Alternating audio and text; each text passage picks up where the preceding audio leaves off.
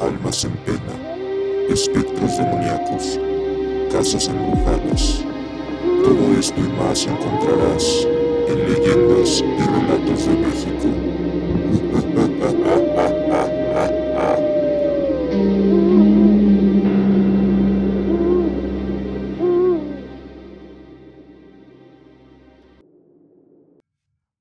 El vagón que se movió solo.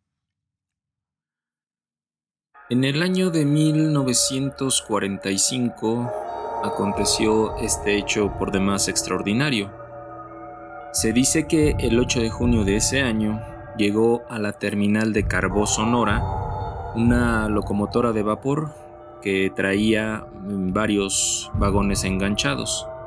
Entre ellos estaba el vagón con el número NW 47319 la máquina estaba a cargo del operador Carlos Escalante, quien la venía conduciendo desde Nogales. A las 2 de la mañana ingresó a la terminal Francisco Reina Terán, quien era el jefe de turno, así como también José Arreola Cervantes, Jorge Félix Gómez Vázquez y Francisco Saralegui Martínez. Ellos empezaron a colocar los vagones según las vías a donde estaban destinados y de las que habrían de partir en las próximas horas. Todos los vagones quedaron listos para ser enganchados a sus respectivas eh, locomotoras. El vagón con el número NW 47319 lo pusieron en el extremo sur. Todo estaba tranquilo y sería en la madrugada, como cualquier otra, que comenzarían los trabajos. Eh, sin embargo, ocurrió este hecho extraordinario, ya que ellos se percataron que dicho vagón, el NW 47319, empezó a moverse solo. Tardaron algunos minutos en actuar, pues no creían lo que estaba pasando, estaban eh, muy asombrados. Algunos de ellos pensaron que estaban alucinando, pero se dieron cuenta de que no era ninguna alucinación cuando todos se percataron de que estaban viendo lo mismo. Pasó el, pasaron unos minutos, el vagón continuaba moviéndose. Pensaron que quizás se debía a que probablemente no tenía los frenos eh, bien puestos, ¿no? Y que quizás se pararía pues unos metros eh, más adelante, ¿no?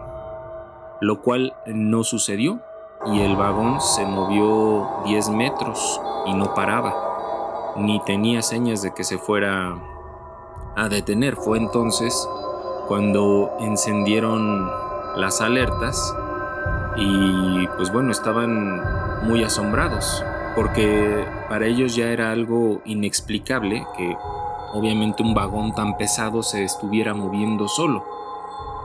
Dejaron ya de lado si se trataba de fantasmas o, algo por el estilo, ya lo que ellos querían pues era prevenir una, tragedia, ¿no? ya que el vagón continuaba moviéndose. El jefe de patio, Francisco Reina, ordenó que se le diera alcance con una, con una locomotora, con una máquina, pero pues vaya, digamos que se juntó todo porque la locomotora que estaba más cerca no estaba lista con la, con la presión suficiente. Recordemos que en ese entonces pues las locomotoras se movían con, con vapor. Entonces esta no tenía la suficiente presión en la caldera para poderla echar a andar. Fue entonces que el jefe de patio, eh, Francisco Reina, le dice al telegrafista de nombre Liborio Arbizu que pidiera en la estación de pesquería, que era la que estaba más próxima, quitar cualquier tipo de obstáculo, ya fuera vagones, máquinas, eh, personas o lo que fuera que estuviera ahí, para evitar que el vagón se pudiera estrellar y pues obviamente causar un accidente, ¿no? En Pesqueira trataron de colocar una máquina descarriladora, pero cuando esta queda instalada, el vagón ya había pasado a una velocidad eh, considerable. Todos quedaron sorprendidos cómo iba el vagón sin control. Obviamente no tenía motor, no tenía ningún tripulante. Todo esto era muy raro e inexplicable, ¿no? Para todas las personas que estaban presenciándolo.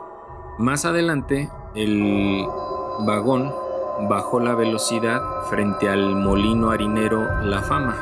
Mm, las personas que lo ven dicen que bajó la velocidad y parecía que alguien lo estaba manipulando, ¿no? Porque eh, eh, refieren ellos que claramente vieron cómo se disminuye la, velocidad del, del vagón y después así continuó hasta llegar a la estación de Hermosillo. Milagrosamente no causó ninguna pérdida material ni humana.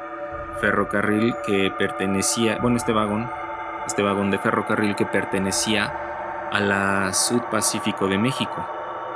Fue un, hecho muy extraordinario por la naturaleza de cómo se dio, porque no fue algo que haya sido es una distancia corta, estamos hablando de 73 kilómetros. 73 kilómetros que ese vagón se condujo solo. Nunca pudieron encontrarle una explicación a este hecho tan extraordinario y pues bueno, hasta la fecha no se sabe de alguna aparición que se hubiese dado en ese trayecto o en la estación de Carbó, que fue a donde llegó ese, ese vagón junto con la locomotora, ni tampoco en, la, en las eh, siguientes estaciones por las cuales pasó este vagón y este es un, un hecho extraordinario. El caso del vagón que se condujo solo durante 73 kilómetros.